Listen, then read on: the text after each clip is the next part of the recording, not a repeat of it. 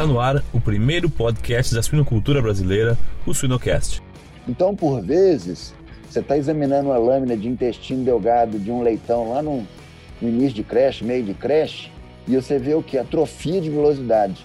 E aí você pode colocar lá nos comentários, olha, verifique as condições relacionadas aí a patógenos causadores de atrofia de velocidade na maternidade. No Brasil vai ser coccidiose e rotavirose. Se a gente tivesse Estados Unidos, ia ter que entrar os coronas da vida aí. Né?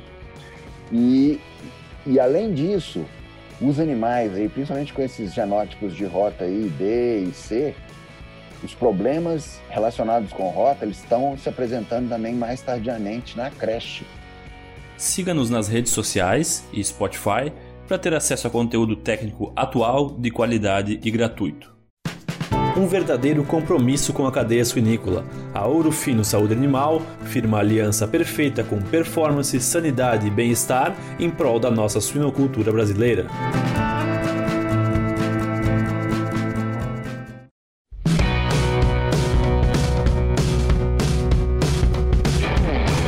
Olá pessoal, meu nome é Jamil Facim e o Suinocast só é possível através do apoio de empresas que apoiam a educação continuada na suinocultura.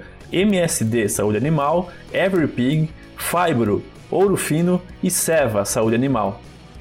No episódio de hoje, para falarmos sobre os desafios entéricos da suinocultura moderna, temos o prazer de receber o professor Roberto Guedes. Professor, tudo bem? Muito obrigado pelo, pelo aceite de convite. Beleza, Jamil. Obrigado você pelo convite, né? pela persistência, na verdade, né? um prazerão aí estar com você. Legal, legal. Professor, para quem não te conhece, para quem também te conhece, qual, nos conta rapidamente sua trajetória aí, a, até hoje, eh, passando pela suinocultura. Ixi, você quer que comece desde quando, já viu? desde quando o senhor viu o primeiro suíno na sua vida? Nossa Senhora! na verdade, na verdade, Antes, antes mesmo de eu fazer veterinária, fazer o curso, eu estava no segundo grau, né? E eu nunca tinha visitado, não, nunca tinha visitado uma granja tecnificada, mas era apaixonado com o suíno, sabe? Então, eu não podia ver um chiqueiro. e aí tinha livros, lia bastante e tudo mais. Optei por veterinária e felizmente eu descobri, é, realizei que tinha essa essa aptidão, essa vontade, eu estava no terceiro para o quarto período, sabe? Acho que foi meu segundo estágio no curso. Uhum. O meu segundo estágio no curso, onde que foi feito? Na Embrapa Suínos e Aves. Então, meu segundo estágio foi com o doutor Nelson Mores, com o doutor Yuri Sobestiansky, tinha Isabel Scheid, tinha as, as cobras criadas toda. Bah. É. E aí eu fiquei, foi no mês de julho, nossa, peguei um frio danado. Mas então, a partir daí, acabou. Aí foi, eu direcionei meu curso todo para a área de suíno, tive a oportunidade de fazer muitos estágios né, na área de, de suíno. Tive um, um, um professor que foi meu orientador de iniciação científica, o professor Hilton Girão, que trabalhava com suíno na patologia, então, eu associei patologia com, com suíno desde o meu quarto, quinto período até o final do curso. E fiz muito estágio. O professor Girão me orientou no mestrado, eu segui na linha de, de suíno no mestrado. Não, não foi muito com doenças infecciosas, foi mais com alterações de, de foi associação de reprodução e nutrição, então eu tive um, um pezinho ainda na, nutrição e reprodução no meu mestrado. E aí, logo que eu acabei mestrado, já fiz a minha uma, uma seletiva para professor substituto aqui na, na escola mesmo, que de um ano substituto, e no ano seguinte efetivei como assistente, estava com comecei com 25 anos de idade lecionando. Eu não vou falar quantos anos que eu tenho lecionando, não. Mas aí fiquei dois anos de probatório aqui na, na escola, como professor na patologia. E aí comecei, aí fui para o doutorado no exterior. Acabou o probatório, comecei o doutorado em Minnesota. E aí eu fui no lugar que que tinha era suíno, né, rapaz? Então foi, aí foi morra abaixo. Né? Trabalhei com a com a cônia lá em enteropatia proliferativa. E assim, o interessante foi que eu já tinha, já tinha vontade de trabalhar com essa doença no meu mestrado. Só que o professor Girão ah, optou por outro, outro tema e tudo, e aí eu tive a sorte de bater em Minnesota numa época que o agente tinha sido descoberto há uns há poucos anos. Então foi a, a fome com a vontade de comer, né? Exato. Aí foi só foi só alegria até agora. E assim, eu acho que um ponto importante nessa minha trajetória, e aí eu tenho que fazer aí um agradecimento aí ao pessoal da URGS, foi em 2001. 2001 teve a, teve a Braves aí da, em Porto Alegre, né? Você devia estar fazendo um maternal. quase, quase. Não tinha mais dente de leite. É, pois é. E aí o Davi me convidou, a gente encontrou num congresso de PVS lá na, em Melbourne, na, na Austrália, ele estava procurando palestrante, e ele, eu estava apresentando trabalho, já nos resultados da minha tese, e ele, uai, quem, tá, quem sabe você não vai lá? Eu falei, uai, só se for agora. E aí foi, e assim, eu já tinha, o pessoal já conhecia, me conhecia um pouco lá no, nos Estados Unidos, em Minnesota, né, pelo trabalho que eu fazia, mas o pessoal começou a me conhecer mesmo foi a partir de 2001. E aí agradeço aí o pessoal da, da UGS, né? O Fernando, Davi, deram um passo importante, né? E aí retornei para o Brasil e nós estamos aí na lida, né? É isso aí, é isso aí. Já imaginou controlar, predizer e reduzir a mortalidade de crash terminação? Deixe a inteligência artificial da EveryPig impactar positivamente seu sistema. Solicite uma demonstração agora mesmo em www.everypig.co/swinocast. Mas é, te escutando falar assim, professor, é, é, a gente sempre tem, tem bons mentores por trás, né? Isso que é desde a nossa graduação, desde os primeiros estágios, até já quando a gente já está no meio da carreira, já desenvolvendo a carreira, né? Sempre ter, ter alguns mentores assim sempre nos ajuda a guiar o nosso o, o leme, né? Ah, não, com certeza. Não, e assim, voltando lá para o professor Girão, né? Ele era consultor de algumas empresas e vira e mexe, eu ia com ele. Era o motorista, né? Mas eu ia com ele. Nossa, aprendi demais da conta. Nossa, muito bom, muito bom. Mas é isso aí que você falou, né? Tem que, tem que ter um guia, né? um supervisor, um orientador, nem que seja, não precisa ser orientador, mas uma pessoa que te direciona o caminho, isso é muito importante aí. Uhum. Excelente, excelente. Não, professor, muito bom, muito bom. E até é isso que faz a gente te convidar para participar aqui do Sinocast, por tu ser uma referência aqui no nosso país em, em, em, doenças entéricas, eu diria, né? Que é, que é o tema da nossa conversa de hoje. E já iniciando a conversa, professor, quando a gente está conversando, assim, ah, a gente se encontra num congresso e, e, quando, quando a gente começa a conversar sobre problemas entéricos em creche e terminação, o que, que, que mais te vem à cabeça hoje em dia na suinocultura moderna? Não, se, se é uma pessoa que está querendo, está me relatando um problema de diarreia e crescimento e terminação, eu normalmente eu penso em 200 coisas diferentes, né? Porque podem ser 200 coisas diferentes. Então é, é assim até perigoso a gente ficar sugestionado a um patógeno quando é relatado um problema de diarreia, ou então você vivencia um problema de diarreia, né? Então, o passo importante é você esmiuçar e, e perguntar.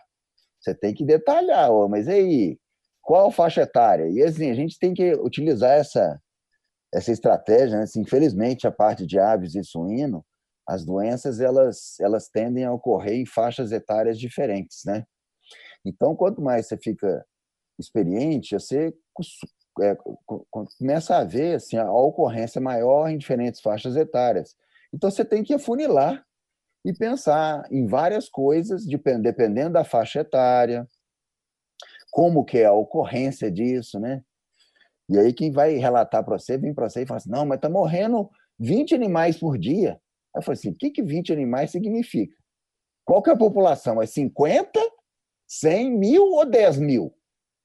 Né? O pessoal não tem costume de pensar em, em percentual. Né? Então, o percentual de, de morbidade ou de mortalidade são características importantes demais para a gente pensar em, em, possíveis agentes, né?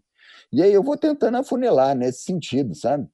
Em aspecto de, de fezes, lesões macroscópicas. Quando eu falo em lesão macroscópica, aí o pessoal aperta, aí fica, fica difícil. Não, mas eu não fiz necrópsia. E aí, necrópsia é parte importante demais do, do processo diagnóstico, né? Então, assim, respondendo a sua pergunta assim, diretamente, eu penso num monte de coisa. Então, eu, eu mantenho a minha mente aberta e avalio todas as, as possibilidades, todos os aspectos, para tentar é, ajudar em relação a possíveis diferenciais, sabe? Eu não fecho muito no, no diagnóstico, não, porque normalmente quando vem falar e, e, e, conversar, eles já vêm sugestionados de um possível agente, sabe? Eu tento abrir, abrir a cabeça. Eu acho que a minha. Mesmo se eu for numa granja ou qualquer coisa, eu, eu tento ter a mente, a mente aberta, ver todos os aspectos antes de, de firmar um, dois ou três possíveis causas. Eu tenho feito dessa forma, sabe? Sim, sim. É, essa questão da, de associar os agentes com as fases, acho que é o primeiro passo, né? E às vezes a, e, e, a, e, a, e as necrópsias também elas nos dizem muita coisa, né? E também associar com, com fatores ambientais e fatores de manejo, acho que é. Às vezes a gente tem aquela ânsia de querer dizer o nome de um, um microorganismo muito rápido, ah, né? É. Com pouca informação é. prévia, né? É. É. Não, já tem. Agora que é tudo remoto, o pessoal está dando diagnóstico remotamente, por Skype, por Zoom e tudo. É claro que ajuda e tudo, mas assim, você tem que detalhar, você não pode, é, por uma descrição simples, falar o que, que você acha que é. Você tem que tentar ter o maiores informações possíveis para você formar uma, um direcionamento né, no seu raciocínio. Eu acho que isso é um, isso é um, um, um exercício importante que todo mundo tem que ter, sabe? Sim, sim. É, e, e, e, também uma coisa que acontece muito rápida na nossa cabeça também, ou do veterinário de campo, é pensar numa solução vinculada a um antibiótico, um tratamento, alguma coisa. Eu, eu, eu queria escutar, escutar de ti, professor, uh, uh, se é possível a gente, se a gente for pensar só em manejo, é possível a gente mudar um cenário em termos de qualidade sanitária, focando em, em problemas entéricos? Ah, eu acho que sem dúvida, viu, Jamil? E assim, e aí voltando lá, lá para trás, a gente tem que considerar o tipo de patógeno, né? o tipo de, de doença, né? E aí, eu já mencionei para você lá para trás, meu segundo estágio, que foi na Embrapa, né? E naquela época já tinha um projeto grande de ecopatologia, sabe? Do Nelson Morezo, do Sobechance. E aí eles trabalhavam muito essa parte de de patógenos primários e patógenos multifatoriais, ou seja, os patógenos multifatoriais é aqueles que são endêmicos, muito frequentes e tudo mais, né? E aqueles primários é que eles são patogênicos o suficiente para causar a, a doença, né? Então, assim, pensando na nossa rotina, que é uma frequência muito grande de patógenos multifatoriais que estão presentes aí com frequência, o impacto principal na diminuição de ocorrência deles é diminuição de pressão de infecção. Então, se você tem ambientes aí limpos, desinfetados, descansando, você tem uma redução drástica de, de patógenos no ambiente. Sabe? E assim, nossa conversa é sobre patógenos entéricos, né? Eu não sei se você, você quer dar o foco mais em maternidade ou, crescimento e terminação, mas aí em qualquer fase isso é importante, né? Começando no animal novinho lá, uma coisa é ele chegar numa, numa gaiola de parição que ela está molhada ainda da lavagem feita, que não, não deu tempo nem de desinfetar de direito, né? Caiar nem pensar, porque não deu tempo de secar. Aí começa a reclamar de ah, eu estou tendo diarreia aí, com até três, quatro dias de idade e morrendo. Aí a gente conversa e tudo, mas assim, a faca no pescoço é quando eu pergunto assim, mas assim, como é que é? Tem vazio? E vazio, assim, infelizmente já caiu no passado, né? Uma coisa. Então, assim, eu não sei quando que aconteceu isso, sabe? Uhum. Sem querer colocar uma coisa em cima da outra. Mas assim, quando eu saí para o doutorado, ainda tinha uma rotina, a gente via muito limpeza, desinfecção e vazio sanitário, né? De dois, três, quatro dias. Quando eu voltei para o doutorado, comecei a visitar a granja, a gente já caiu por terra. Hoje a meta é maximização absoluta do uso de instalações. Então, assim, proprietário, granjeiro, vai numa, numa granja, chega na maternidade, vê uma gaiola de parição vazia, vai, mas que isso? Eu estou perdendo dinheiro. Isso é, assim, é um absurdo no meu ponto de vista, sabe? E isso vem ocorrendo de, de tempos em tempos, assim, de, de, desde muito tempo, bota aí umas duas, duas décadas isso aí ocorrendo, né? E aí vem utilizando o quê? É medicação preventiva no primeiro dia, uso de desinfetante. Ah, qual o melhor desinfetante? É, melhor, ultra, mais caro, vou usar aquele desinfetante. O pessoal esquece que uma boa lavagem com águas, de preferência água quente, retirando toda a matéria orgânica, a quantidade de desinfetantes, detergentes que vão agir vão ser muito maiores e com preços bons, sabe? E eu não estou falando em vazio sanitário de uma semana, não, porque isso é coisa do passado, né? Um vazio sanitário de dois dias, com um ambiente limpo e seco é suficiente, né? Tem trabalhos aí de, de, de cisto isósforo demonstrando que o decaimento de, de ossista infectante é depois de 48 horas num ambiente seco e com, com cal é, é, é muito grande. Então, assim, respondendo a sua perguntas, né, eu vou ficar aqui duas horas conversando com você sobre isso, só esse surto, né? Sem dúvida nenhuma, sabe? É, maneja, assim, limpeza higiene, diminuição de pressão de infecção é imperativo. Outro ponto importante, fluxo de animais, tá? Ou seja, trabalhar com lotes, né? Diminuir origens. Assim, no Sudeste não é, não tem, não tem tanto problema de, de origens, mas no sul, com integrações, é uma coisa assim, às vezes tem 20, 30 origens diferentes naquelas, naqueles crechários muito grandes, né? E o veterinário responsável tem que fazer mágica, né? Então, realmente, é, lá para o ano de 80, lá entre 2000, 2001 até 2005, a gente aprendeu muito com relação à origem, a gente apanhou muito com circovírus, sabe? E antes da, do lançamento de vacinas comerciais, a gente teve que rever nossos conceitos com relação a isso. E, e o fluxo de animais, pirâmides, é, origens, isso teve uma dimensão com aquelas, aqueles pontos de Matec que foram interessantes. Só que com a vacina tudo voltou para o passado. Então, eu acho que, que sem dúvida, sabe, a gente pode mudar drasticamente aí as condições sanitárias no nosso rebanho se as coisas são feitas do ponto de vista melhor de manejo. E manejo não é só manejo, não. Eu, eu, eu, eu, eu gostaria de até colocar aí nessa conversa a parte de epidemiologia, biossegurança. Biossegurança, uma coisa importantíssima. E assim, a gente acha que a gente aprende com nossos erros, né? E aí, em 2012, nós tivemos um problema seríssimo aí com desinteria suína, né? um agente primário importante. E assim, o grande problema com aquele surto que alastrou aí, pra, começou no oeste catarinense, alastrou para o Rio Grande do Sul, Santa, é, é, Paraná, Minas Gerais, São Paulo, tivemos casos até no Mato Grosso. Foi porque foi falta de quarentena falta de quarentena. Os animais que foram receber as leitoras que foram entregues, elas estavam clinicamente sadias, né? Clinicamente sadias.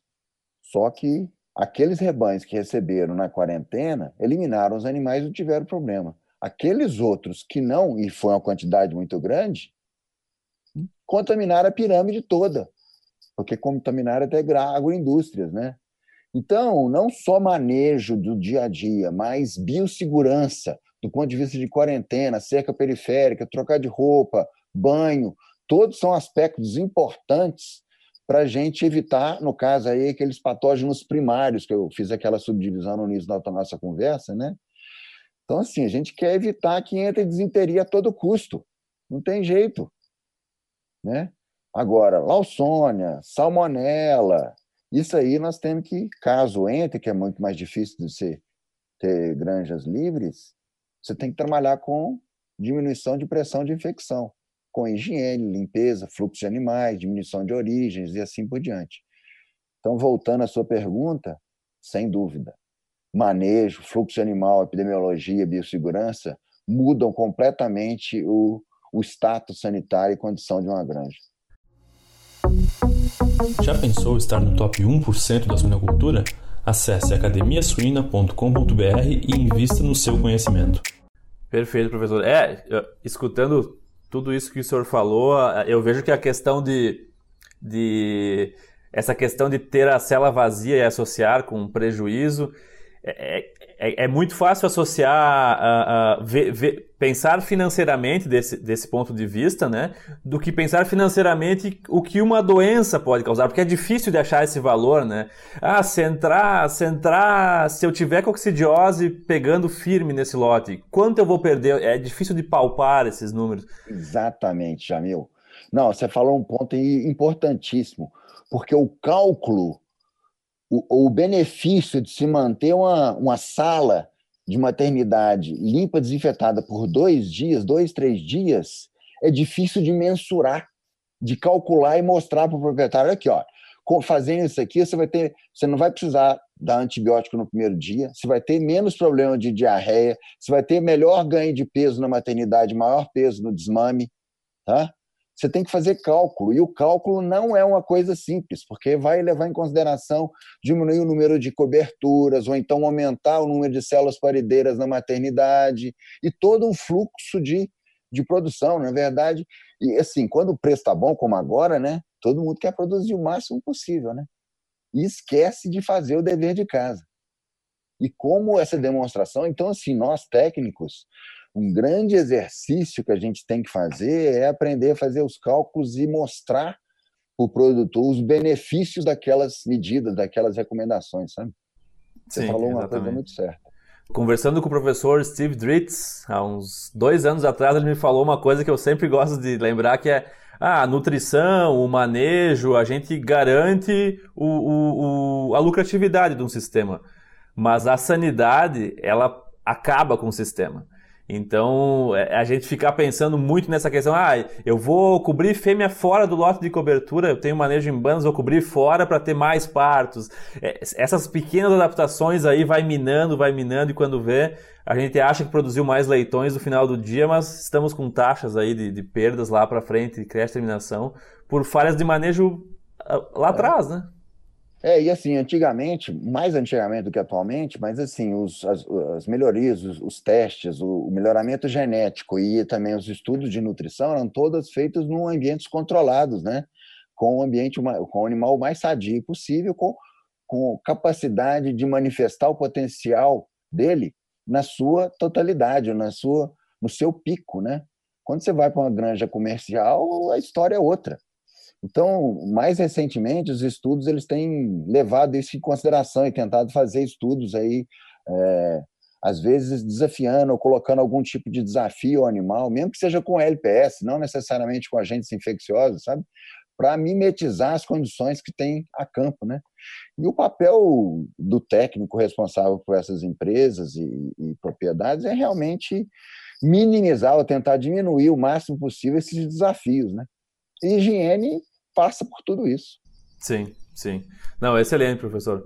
E ah, pensando sobre uma ótica agora mais em, em, em crescimento e terminação, creche, crescimento e terminação, uh, problem os, sobre os problemas entéricos uh, ou bactérias ou vírus específicos, quais deles são mais maternidade dependentes, patógeno dependente ou humano dependente? Olha, pensando aí como é maternidade dependente que você falou, e aí pensando aí início de creche, né? Principalmente creche, início de, rec... de creche. Eu acho que com relação a patógenos no início de creche, dois tem que ser considerados como reflexo de problemas de maternidade. A primeira delas, coccidiose. Coccidiose. E a segunda, rotavirose. As duas podem causar problemas só em animal na maternidade e ter reflexo na creche. Porque a lesão que ele causa em leitões na maternidade, com atrofia de velocidade e tudo, pode se refletir lá na, na creche e tem uma malabsorção em decorrência disso. Então, por vezes, você está examinando uma lâmina de intestino delgado de um leitão lá no, no início de creche, meio de creche, e você vê o que? Atrofia de velocidade. E aí você pode colocar lá nos comentários, olha, verifique as condições relacionadas aí a patógenos causadores de atrofia de velocidade na maternidade. No Brasil vai ser coccidiose e rotavirose. Se a gente tivesse Estados Unidos, ia ter que entrar os coronas da vida aí. Né? E, e além disso, os animais aí, principalmente com esses genótipos de rota aí, B e C, os problemas relacionados com rota eles estão se apresentando também mais tardiamente na creche, tá? Então eles podem, eles se contaminam na, na, na maternidade, existe um aumento, ampliação da, da, da, pressão de infecção e contaminação dos lotes aí, mistura de lotes na creche, e o problema pode desencadear na creche com rotavírus, com diarreia clínica, sabe? E coccidiose, o pico de apresentação e manifestação clínica do leitão que se contaminou depois dos sete dias de vida é o desmame. Então, com frequência, o animal é desmamado com diarreia. Aí você passa, ah, meu Deus, chegou com diarreia, cole. Não é cole, porque não deu tempo de ser cole. Isso é coccidiose que veio lá da maternidade. Então, você tem condição, você tem que controlar o problema lá na maternidade para você reduzir as chances aí. Então, é, dois, são dois exemplos de reflexo aí de maternidade, né, para frente patógeno dependente, nós temos que pensar em, dois que são mais agressivos, né? Aí, no caso, desinteria suína, né? Em rebanhos comerciais, na a grandíssima maioria das cepas, vai induzir manifestação clínica aí, particularmente finalzinho de creche, mas recria e terminação até o seu, sei lá, uns 130 dias, é, dias de vida, né? Você tem essa manifestação porque o patógeno ele é é, suficiente, suficientemente agressivo para causar lesão. E o segundo exemplo que eu gostaria de mencionar seria Salmonella é, Sorovar cólera suis. Sorovar cólera suis, é, desde o desmame até o meio, até o início da terminação, pode ser problema, sabe? E a bactéria, ela, cólera suis, ela é patogênica o suficiente, ela só precisa de quantidade e condições, condições estressantes para o imuno, é, supre, é, uma certa imunossupressão. Né? E como existe é, contaminação, e essa contaminação cresce aí, no Brasil a manifestação principal de salmonela tem sido na creche. Então são dois exemplos aí de patógenos importantes que, que teriam relacionado então a, a, a eles a manifestação ou não do, do problema, sabe? Uhum. Agora, manejo dependente, aí eu colocaria aí Lawsonia, coli, né? principalmente, né? Pilocicole, que tem uma frequência é, muito, muito menor. Aí, assim, existem é, artifícios ou maneiras ou recomendações que propiciam essa redução da ocorrência. Sabe? É, tem se tornado um desafio alguns, algumas granjas, algumas cepas de coli beta-hemolítica, às vezes doença do edema, pode ser um, um, problema, sabe? Mas é tem, tem jeito de, de contornar. Mas Lawsonia não, Lawsonia tem, tem várias formas de você controlar, então eu acho que seria mais manejo dependente, né? Agora, salmonela e Lawsonia, pressão de infecção e limpeza vão ajudar. Sim. Eu sei, fiz uma misturada toda, mas é, eu falei alguma coisa, né, Jair? Não, mas é, é, é, eu acho que é bem, é bem isso, né, professora? É a gente entender que é, quase todas são multifatoriais, né? Tem muita coisa envolvida, é. tem manejo de maternidade, é. tem manejo o, a, o protocolo vacinal, o nível de biossegurança da creche, da só da maternidade, só da... eu acho que é esse o, o, a grande mensagem, né? É, e assim, com relação à biossegurança, você mencionou rapidinho, né? A gente é, existe um todo um cuidado. Eu estou falando de múltiplos sítios, né? Os múltiplos sítios cuida-se muito aí, principalmente de, do sítio 1 e às vezes do sítio 2. Agora, os galpões de recria terminação, mal mal você troca botina, bota um propézinho e bota um avental, né? Porque não tem cerca periférica, não tem troca de banho, não tem. Então, assim, o pessoal é muito relapso nas unidades de recria e terminação, né? E, assim, é onde está o animal de valor agregado mais alto. Ele já comeu bastante para chegar lá, né? Então, com alguma frequência, a gente escuta as contaminações aí, principalmente nesses, nesses lotes aí de recria e terminação, no caso de desinteria, sabe? Contaminação horizontal, lateral, sabe?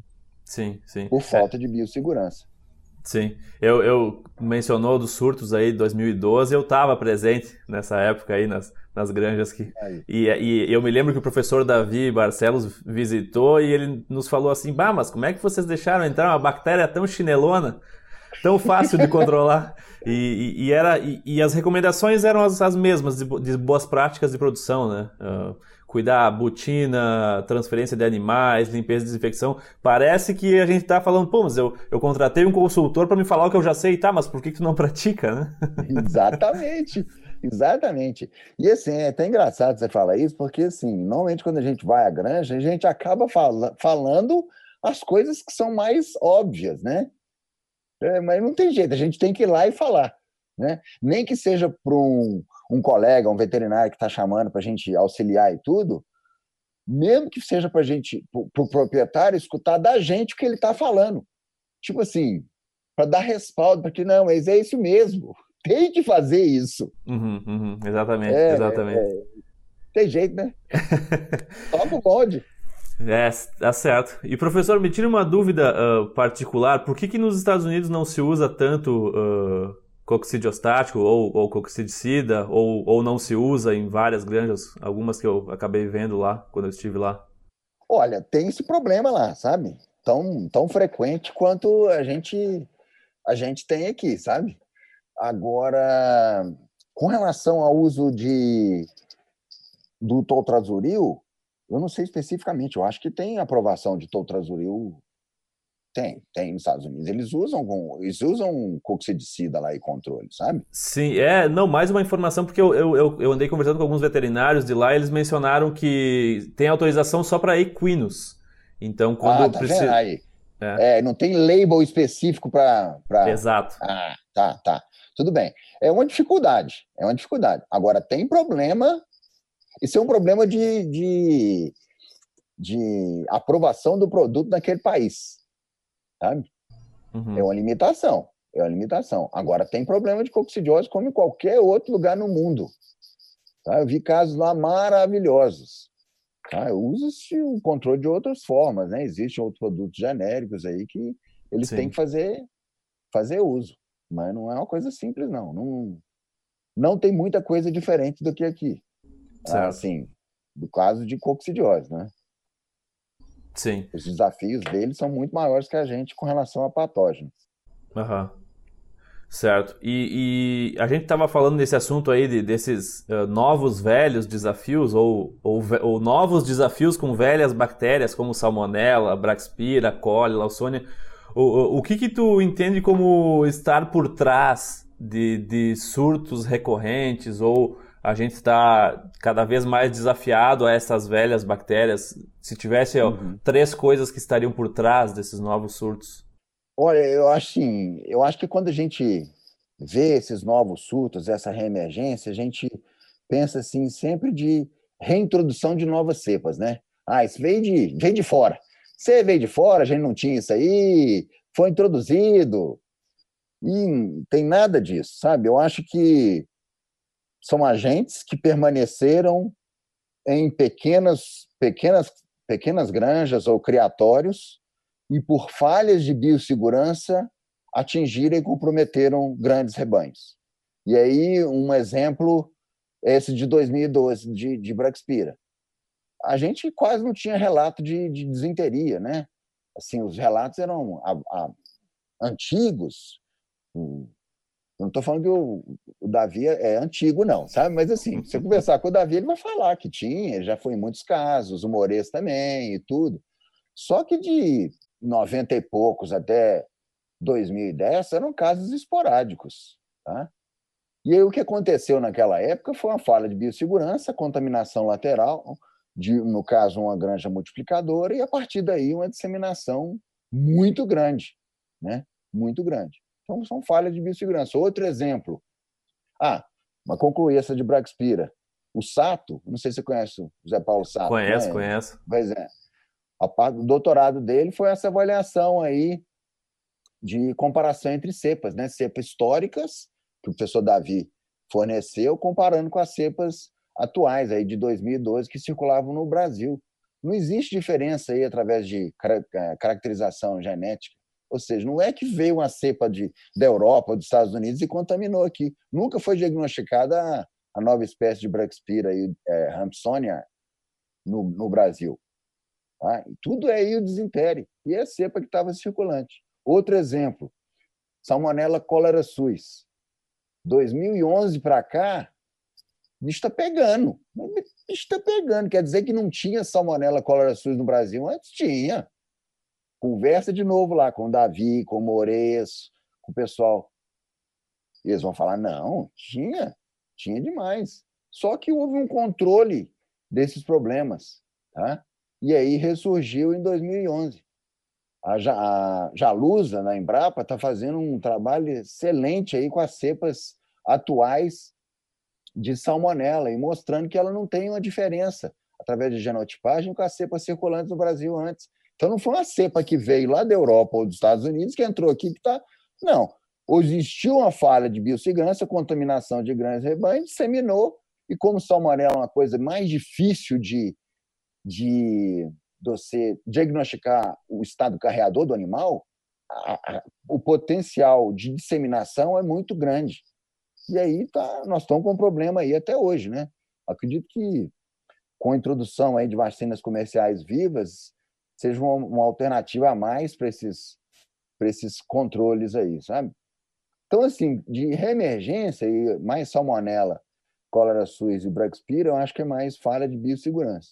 Agora, outros agentes aí, Lawsonia, Cole, eles estão presentes, sabe? Eu acho que é mais. Né? Se você procura mais, você acha mais. Se você não procura, você não acha. Então, assim, é, é muito marketing ou então tema recorrente. Se você começa a falar muito e procura, você vai achar. Né? São duas, agentes, é, dois, dois agentes aí, dentre as multifatoriais, né? endêmicas presentes em vários rebanhos, que se manifestam principalmente quando tem problemas aí de adensamento animal, má higiene, fluxo irregular, várias origens. E aí, a coisa que a gente vê aí todo dia, né? E elas se manifestam. A Lawsone ainda tem um probleminha aí de da forma subclínica que é subdiagnosticada, né? Então, assim, considerando a, a sua pergunta específica de reemergência de antigos patógenos, salmonella e braxpira eu colocaria aí a culpa em falhas de, de procedimentos de biossegurança. Agora, cole e, e é mais levantar e começar a falar sobre o tema e todo mundo vai procurar e vai achar. Acho que é por aí. Certo, certo. Em busca de novas oportunidades no mercado da suinocultura, acesse swinehunters.com. Não, perfeito, professor, perfeito. É, esses dias eu, eu, eu, eu conversava com, com pessoas de uma granja e, e é aquela coisa. É, na pergunta tu já tem a resposta, né? Ah, a gente não está conseguindo ter vazio, a gente não conseguiu carregar os animais uh, de descarte, o manejo da composteira não estou conseguindo fazer direito, então acumulo. Tira o ponto de interrogação no fim já está a resposta ali, né? É, é. é é assim, é importante você escutar, né? Escutar o que a pessoa tem para dizer. Ela uhum. tem uma, uma, uma ideia ou proposta ou o que ela acha, né?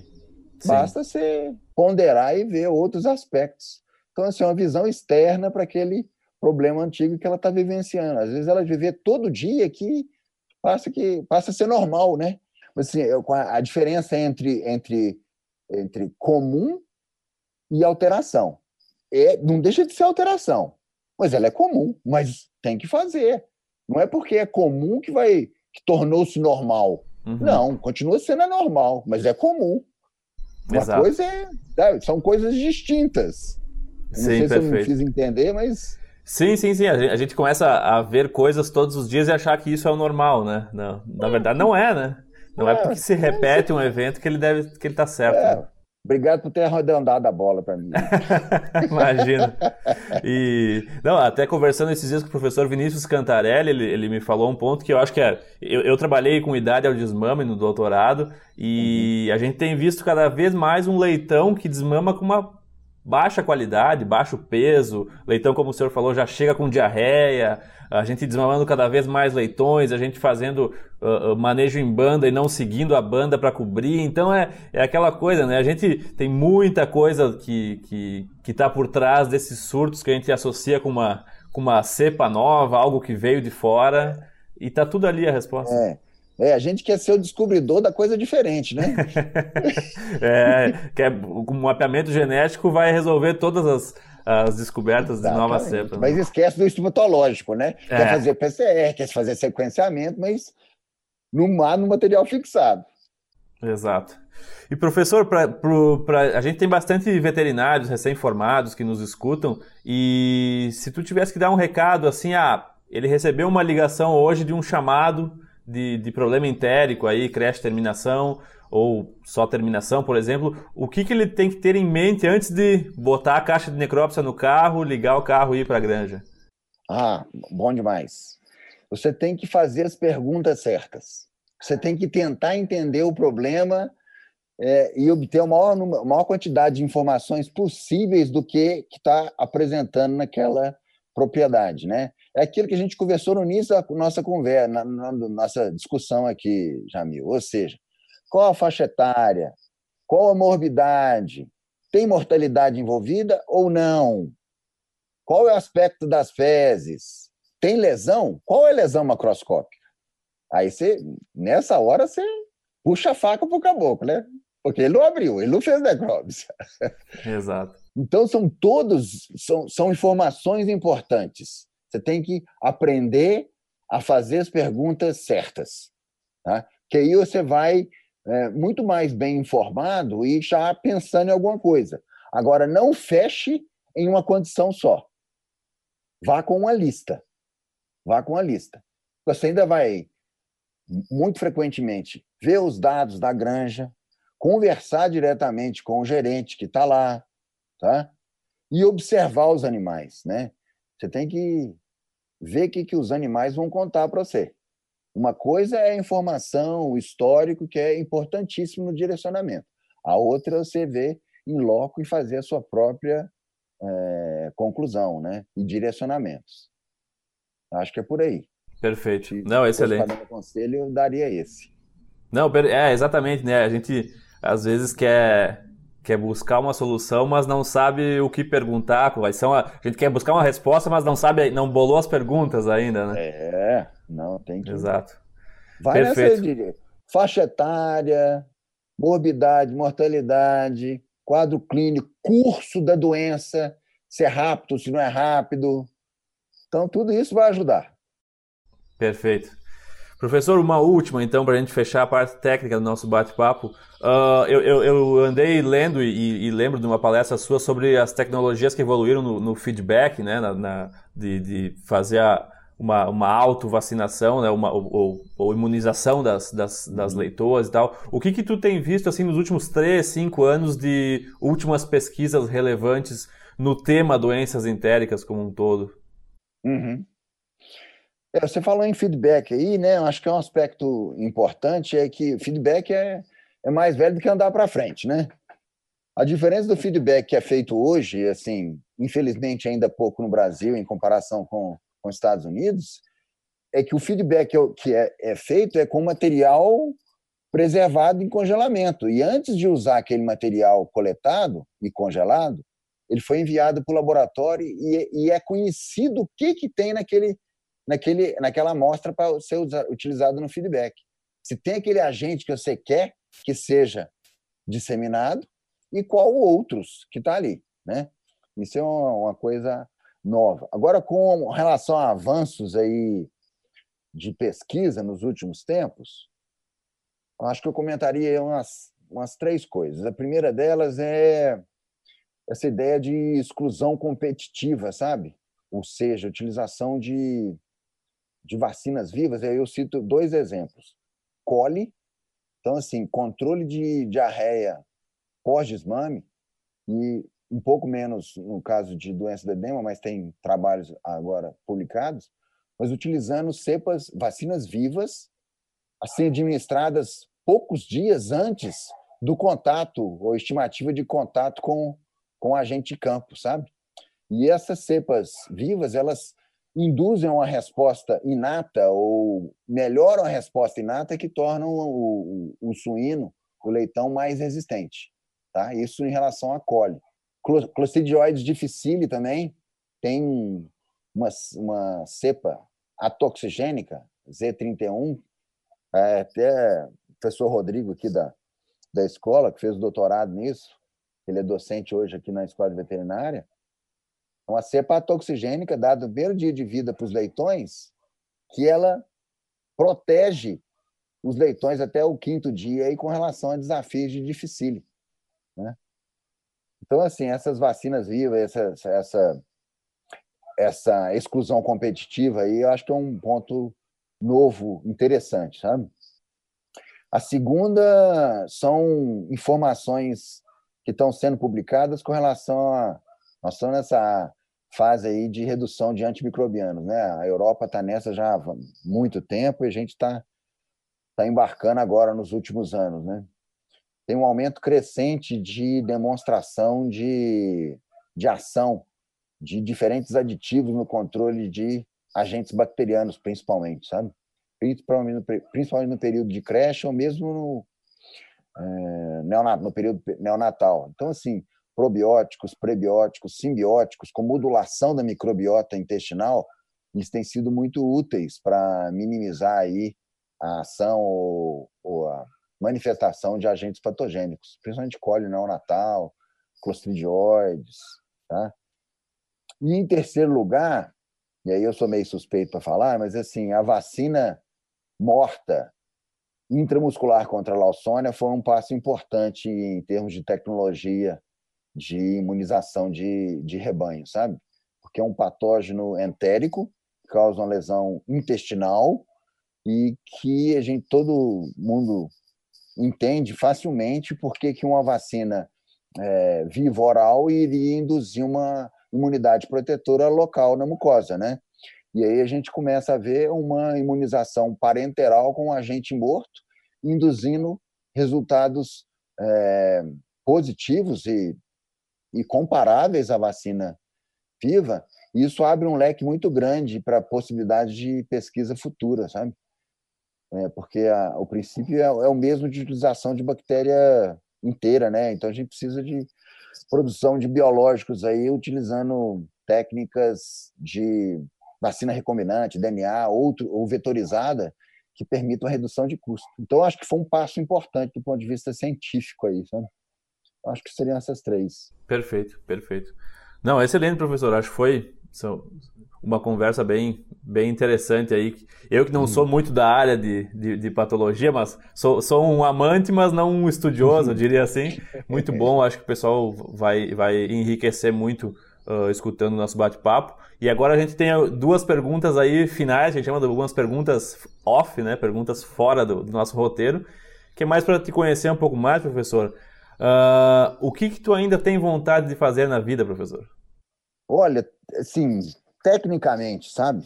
Eu gostaria de ver no Brasil uma condição de semelhante ao que tem no, nos Estados Unidos de financiamento de projetos de pesquisa para benefício do sistema produtivo é, sendo realizados ou financiados pela indústria, pela indústria produtiva ou pelos produtores rurais, sabe? E existem várias formas disso ser feito, sabe?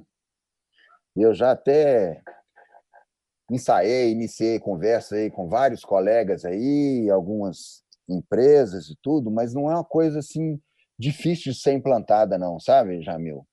Principalmente pelo fato que os estados aí eles estão é, vários estados no Brasil, uns já fazem há mais tempo, né, Rio Grande do Sul, Santa Catarina, com os fundos de reembolso de produtor no caso de doenças exóticas e tudo mais, Mas esses fundos aí, eles não contemplam somente o reembolso, não. Eles têm outras ações importantes, como dar aporte e suporte para os órgãos de vigilância sanitária estaduais, que, isso é fundamental, porque né, se depender só do governo estadual, às vezes, dependendo do estado, eles ficam sucateados. Então, esse, esse retorno ou investimento que os produtores fazem de uma taxa que já que em vez de pagar imposto eles eles recolhem e acumulam em um fundo para benefício dos jogos de vigilância estadual é espetacular. E o outro artifício que é permitido é o financiamento de projetos de pesquisa, tá? com respostas mais rápidas do que esses órgãos de financiamento aí governamentais, que demoram um, dois anos para a gente ter o resultado. Seria uma forma, então, mais rápida de financiar projetos para ter resultados importantes para a própria indústria, né? E aí eu cito exemplo aí de do circovírus em 1900 de borracha, 20 anos atrás, influenza lá para 2002 e Sêneca mais recentemente, sabe? Então, se os investimentos tivessem chegado mais rapidamente, os resultados e o retorno para os produtores, eu acredito que seria mais rápido. Então, assim, eu tenho vontade de, de colaborar na, na, na organização de um sistema como esse, né? que, que parta dos, dos produtores, mas que tenha um comitê consultivo para ajudar na seleção de projetos e tudo mais. E o Brasil tem toda total condição de fazer isso de forma nacional, não somente estadual. Acho que seria um, uma grande ambição minha, assim, futura, Sim. técnica, né? Não, e, e, e, ajuda dos dois lados, né? Ajuda a universidade a fazer um projeto muito mais robusto, com impacto na suinocultura e, e, a indústria colhe frutos, né? É, e os temas, Jamil, eles seriam ditados pela própria indústria, entendeu? Exato. O comitê de produtores ia decidir, não, esse ano aqui nós, nós estamos tendo muito problema com essa doença. Então a chamada vai ser para esse e esse agente. E não, sabe? E aí direciona e aplica o edital, manda o projeto e seleciona aquele que acha que vai ter melhor resultado. Exato. Então, é win-win. Win-win. Win-win, exato. É, não, exatamente. E, e, a gente vê nos Estados Unidos acontecendo isso de uma forma que é, não é nem estratégica, né? É, é, é assertiva, né? É a única coisa a se fazer, né? A demanda do campo, aplicando a ciência, resolvendo os problemas. Exatamente, exatamente. Perfeito, professor. Por aí. E uma última, professor, se tu tivesse que me recomendar dois livros, um de suinocultura e um nada a ver com suínos, quais seriam esses livros, assim, que são os teus de cabeceira? Ó, de suinocultura tem dois, não tem um só, não. Não, pode ser dois, pode ser dois. Ó, em português é o doença de suíno, né? Eu acho que é o, a bíblia de todo veterinário que trabalha com, com suíno, não só veterinário, que os envolvidos em, em suinocultura no Brasil têm esse livro como referência, né? Então, sem dúvida nenhuma. E o segundo é o Disease of Swine, né, para um aprofundamento maior daqueles aspectos diferentes. Agora, de literatura, que você está não técnico, né? Isso. Eu isso. gosto muito, eu gosto muito de um autor americano, sabe, o James Patterson. Eles têm, ele tem uma, alguns livros de policiais de investigação do Michael Bennett, é um detetive, e tem uns três ou quatro muito bons, sabe? É, o TikTok é muito bom, Worst Case, muito bons. Eu gosto muito do James Patterson. Legal, legal. É, não, eu, eu esses dias estava me perguntando se eu fizesse essa pergunta para mim mesmo, eu também iria para uma linha completamente. Eu não sou. Eu, eu gosto mais de, de, ler histórias do que propriamente um, um, um, ah, um livro de produtividade, uma autoajuda, alguma coisa assim. Eu gosto de, de investigação, é, é legal. Para desplugar é. um pouco a, a, a visão muito técnica. É. Não, e bom de ler, Jamil, é o seguinte: você pega o livro, pega uns dois livros e vai para a praia. Bah. Entendeu? Vai para a praia, vai para a praia. Chega na beira, chega na beira do mar lá, senta debaixo da barraca, pega o livro para ler, rapaz. Nossa, que coisa espetacular! Nem me fala, é claro professor. Que é cerveja também, sabe? excelente, excelente. É, até agora, durante a quarentena, nem é bom falar isso, né? Vai, vai dar vontade. Não, não, não. Mas, é, daqui uns dois anos. Tá certo. Professor, muito obrigado mesmo pela, pelo bate-papo, pela conversa. Acho que nossos ouvintes aí do Sinocast vão ser agraciados com, com uma baita história, baita relatos técnicos, muito conhecimento. Obrigado muito mesmo pelo teu tempo, professor. Beleza, Jamil. Prazerão. Tudo de bom, professor. Um grande abraço. Falou, um abração. Tchau pra você. Tchau.